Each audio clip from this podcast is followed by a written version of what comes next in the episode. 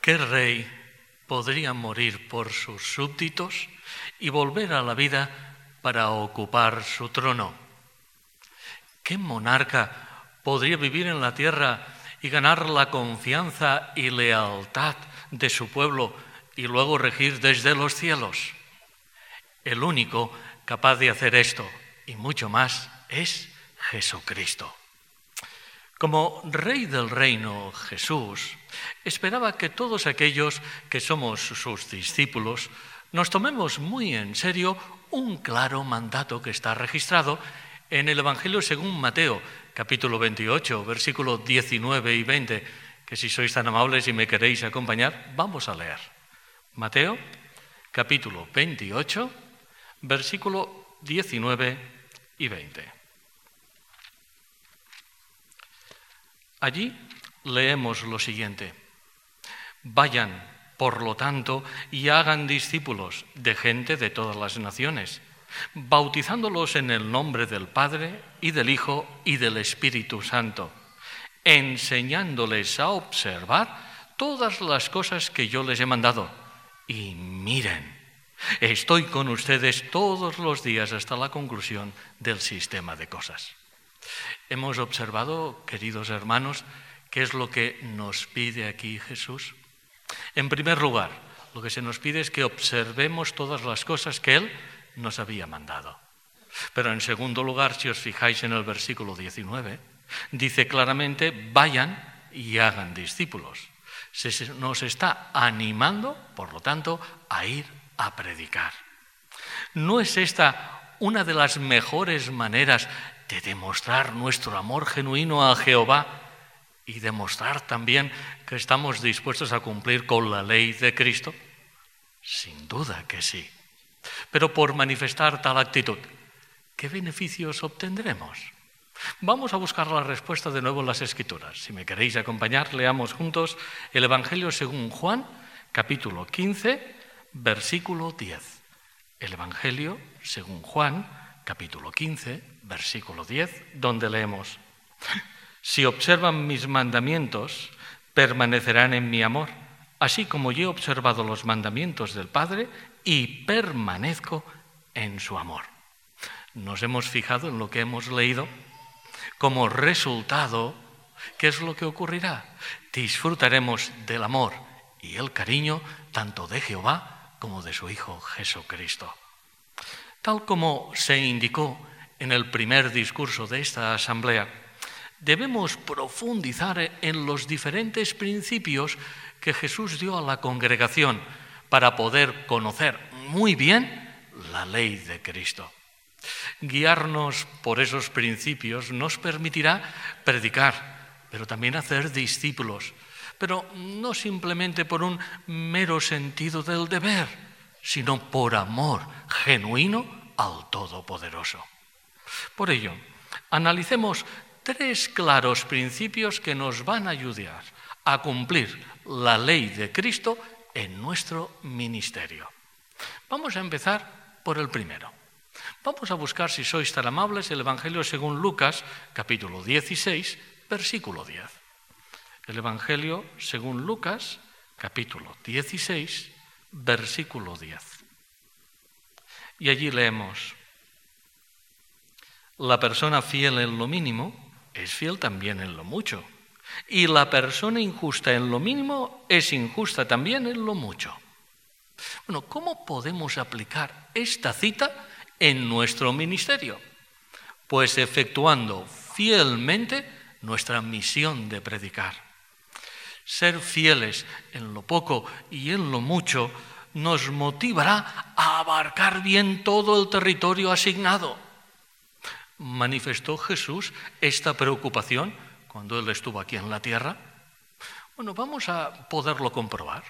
Busquemos todos juntos, si sois tan amables, el Evangelio según Lucas, capítulo 8, versículo 1. Vamos a verlo. El Evangelio según Lucas, capítulo 8, versículo 1, donde leemos, poco después, hablando de Jesús, iba viajando de ciudad en ciudad, y de aldea en aldea, predicando y declarando las buenas nuevas del reino de Dios. Y con él iban los doce. Queridos hermanos, ¿os habéis fijado? Aquí dice que Jesús iba viajando de ciudad en ciudad, de aldea en aldea, para predicar las buenas nuevas y abarcar todo el territorio. Y si os fijáis, dice el texto en la parte final que con él iban los doce. Es decir, Jesús envió a sus discípulos para que hicieran el mismo trabajo de la misma manera. No cabe duda que Jesús se tomó muy en serio su labor. Por lo tanto, nosotros, si queremos cumplir la ley de Cristo, es importante que nos esforcemos por abarcar bien el territorio que tenemos asignado. Pensando en este asunto, como congregación, me gustaría plantearos una pregunta para que la reflexionemos juntos. ¿Nos estamos esforzando por abarcar todo el territorio asignado, especialmente durante las campañas de invitación a la conmemoración de la muerte de Cristo y a la asamblea regional? Tal vez alguien piense, pero ¿para qué tanto esfuerzo si parece que el territorio no es productivo? Es cierto que actualmente hay muchas personas que están dormidas en sentido espiritual. Es la verdad. Pero, hermanos, sus circunstancias y opiniones pueden cambiar y hay que darles una oportunidad. Pensando en este asunto y pensando un poquito más a nivel individual, como publicadores, otra pregunta de reflexión. ¿Nos esforzamos por ser fieles en lo mínimo volviendo a visitar a todos aquellos que mostraron algo de interés? ¿O regresando a los hogares donde no encontramos a nadie? Si somos fieles, pensaremos siempre en cuál es el mejor momento para poder visitar a las personas en sus hogares. Y pensaremos también en cuál es el mejor momento para saber cuál es el lugar apropiado para que nos puedan escuchar. En sobre este asunto, la actitud del circuito bien podemos decir que es encomiable. Se percibe con claridad el esfuerzo que estáis haciendo por abarcar todo el territorio asignado. No solamente al predicar de casa en casa, sino al buscar a los merecedores en cualquier lugar. Dedicáis tiempo regularmente a lo que es la predicación pública, a la testificación en las calles y también en la predicación en los negocios. Y gracias a esta actitud tan positiva de vuestra parte, en estos momentos se están dirigiendo más de 650 cursos bíblicos, lo que indica el potencial de crecimiento existente en nuestro circuito. Esto también muestra con claridad que la cosecha no ha terminado. Aun si el territorio de la congregación ya se ha abarcado en repetidas ocasiones y parece que nadie responde, tenemos sobradas razones para seguir cultivando entusiasmo y un verdadero sentido de urgencia. Jehová bendecirá los sacrificios que nosotros hagamos por dar testimonio al mayor número de personas posible. Analicemos, por lo tanto, ahora a continuación, el segundo principio que nos va a ayudar a cumplir la ley de Cristo en nuestro ministerio. Si sois tan amables y me queréis acompañar, vamos a leer todos juntos el Evangelio según Mateo, capítulo 22, versículo 39. El Evangelio según Mateo, capítulo 22, versículo 39. Allí leemos, el segundo semejante a él es este tienes que amar a tu prójimo como a ti mismo. Bueno, estas palabras de Jesús muestran claramente que debemos de amar a nuestro prójimo como a nosotros mismos. Ahora bien, ¿cómo podemos demostrar ese amor? Pues predicando las buenas nuevas del reino a todo tipo de personas. Nuestro ministerio debería de caracterizarse por la imparcialidad. De hecho, Jehová Dios es imparcial y nos enseña a predicar a todas las personas, sin importar la raza, la nacionalidad o posición social que pueda tener esa persona. Dan igual los antecedentes de la gente. Jehová salvará a todos aquellos que llegan a conocerlo y que se esfuerzan por cumplir con su voluntad.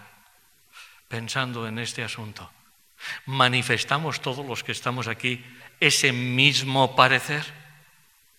¿Qué ocurre si detectamos a lo mejor prejuicio o orgullo racial en nuestro interior, aunque solamente sea una pizca?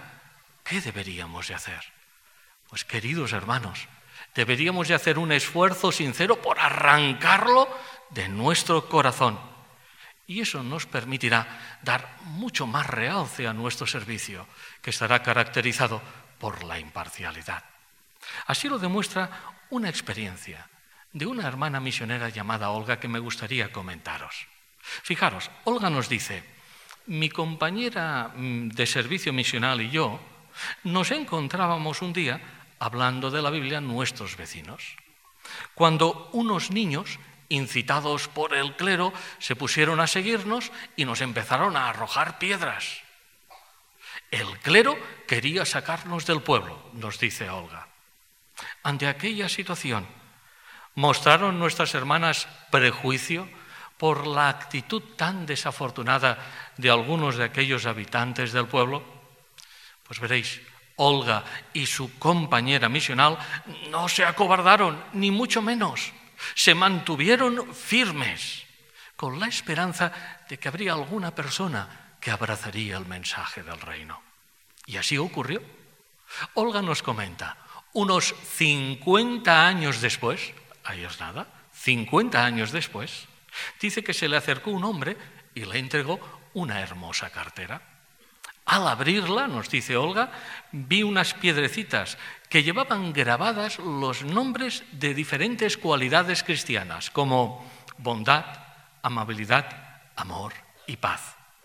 Entonces, aquel hombre me confesó que era uno de aquellos niños que me había estado arrojando piedras pero ahora también me dijo que era mi hermano cristiano.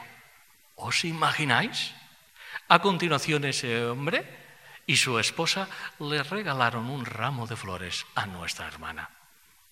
Hemos notado, queridos hermanos, los buenos resultados obtenidos por la actitud de aquellas misioneras. El amor genuino a todas las personas fue lo que permitió aguantar y seguir dando testimonio. Estas hermanas querían cumplir la ley de Cristo y nosotros también, amando, si es necesario, a los que nos persiguen. Por ello, continuaremos honrando a todo tipo de personas cuando vayamos a predicar en nuestro circuito, atendiendo a diferentes colectivos.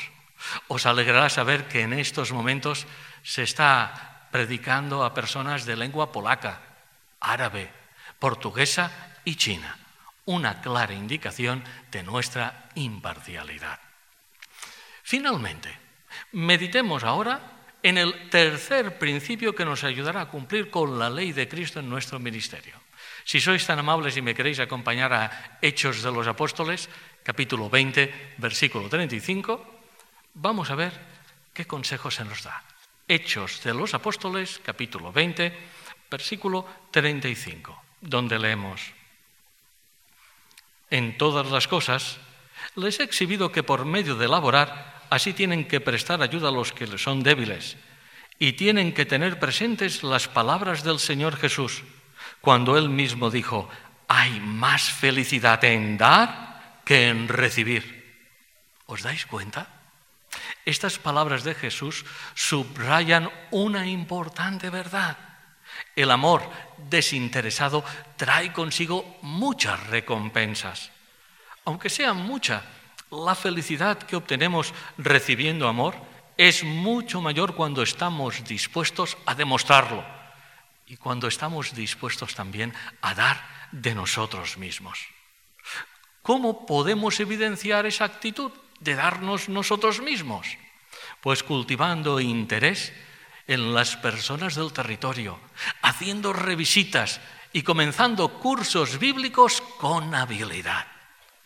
El Espíritu Santo puede lograr que crezca el amor que sentimos por Jehová, por su Hijo Jesucristo, por nuestros hermanos, pero también por las personas del territorio, lo que puede ayudarnos a que obtengamos mejores resultados.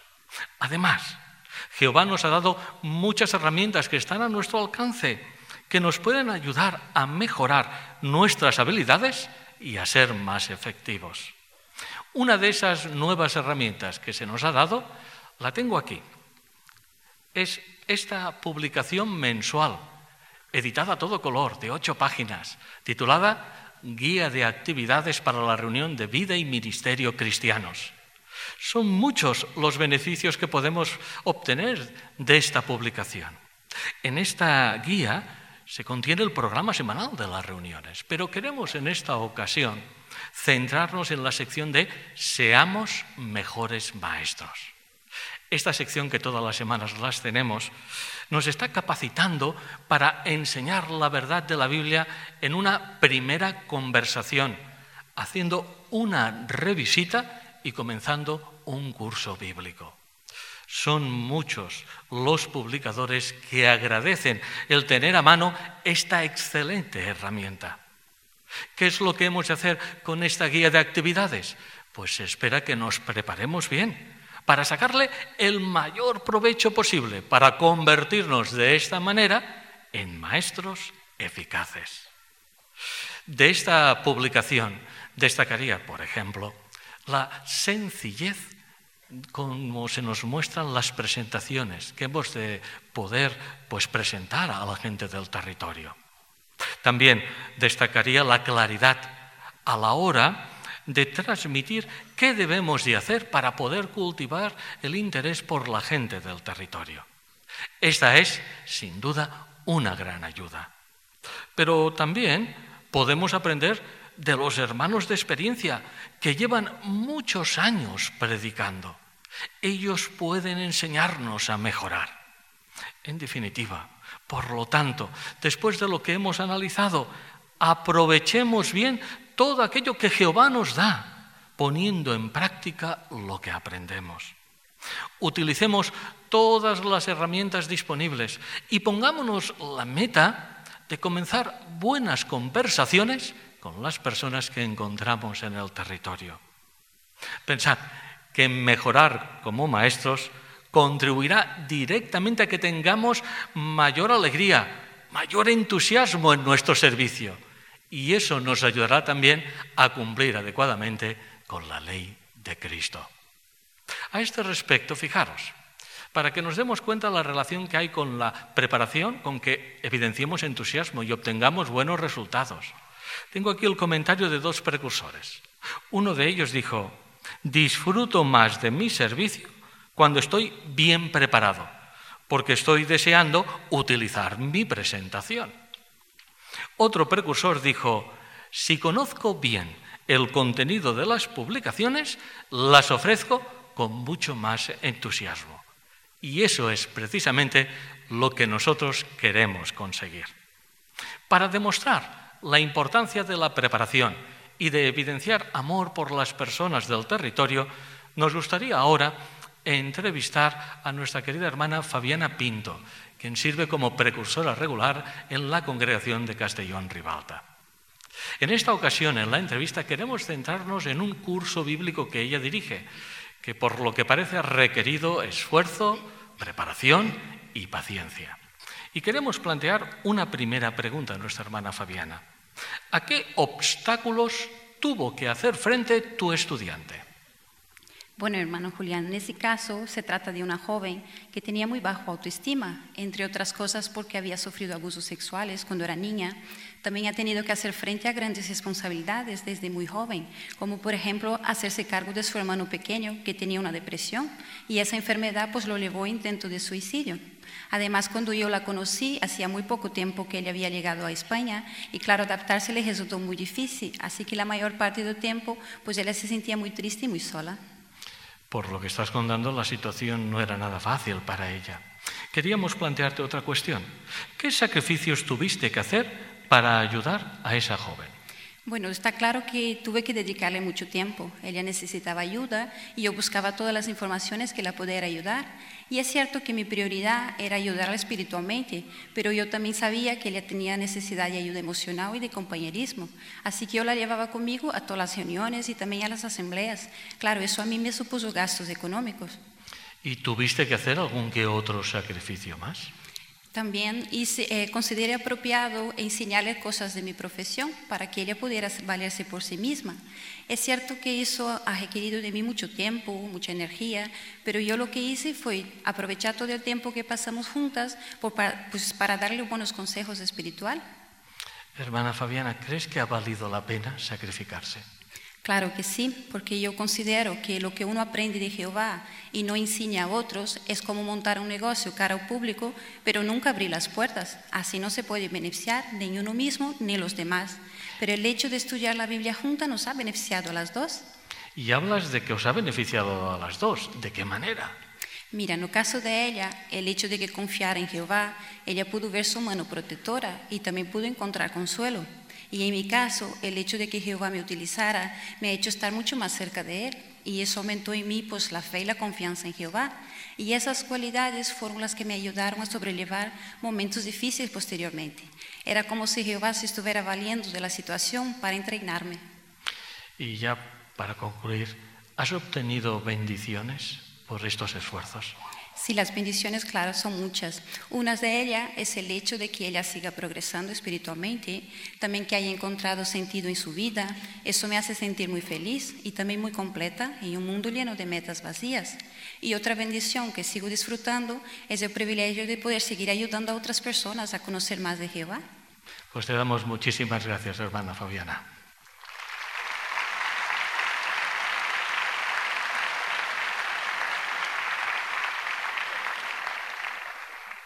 Esta experiencia nos ha mostrado cómo la preparación y la paciencia son claves a la hora de enseñar las buenas nuevas del reino. Si os fijáis, nuestra hermana se sentía feliz porque ha ayudado a esta persona a acercarse a Jehová.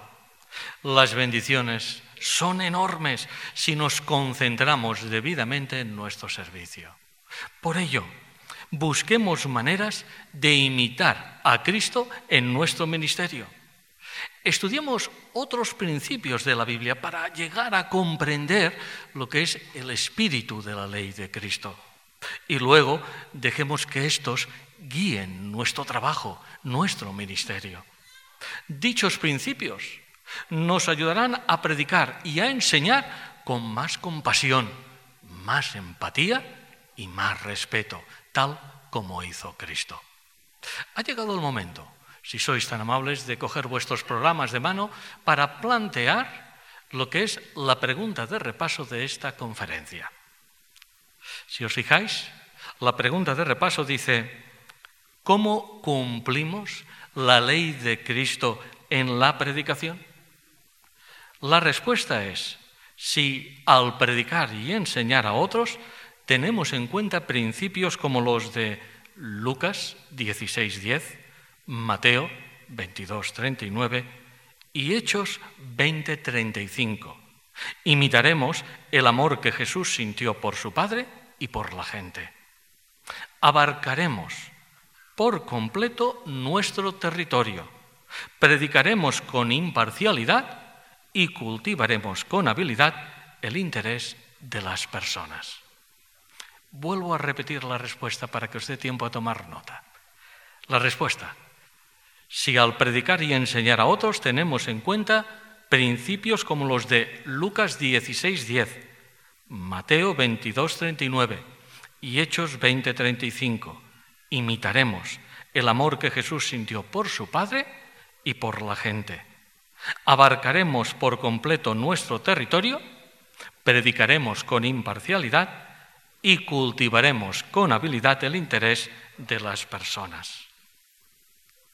Como hemos visto, Jesús pasó su vida en la tierra enseñando y predicando las buenas nuevas. Lo hizo porque sentía un profundo amor por Jehová Dios y por la humanidad. Por lo tanto, demostremos también nosotros amor genuino por Jehová esforzándonos por cumplir la ley de Cristo en nuestro ministerio. Si lo hacemos, sentiremos mucha satisfacción ahora y en un futuro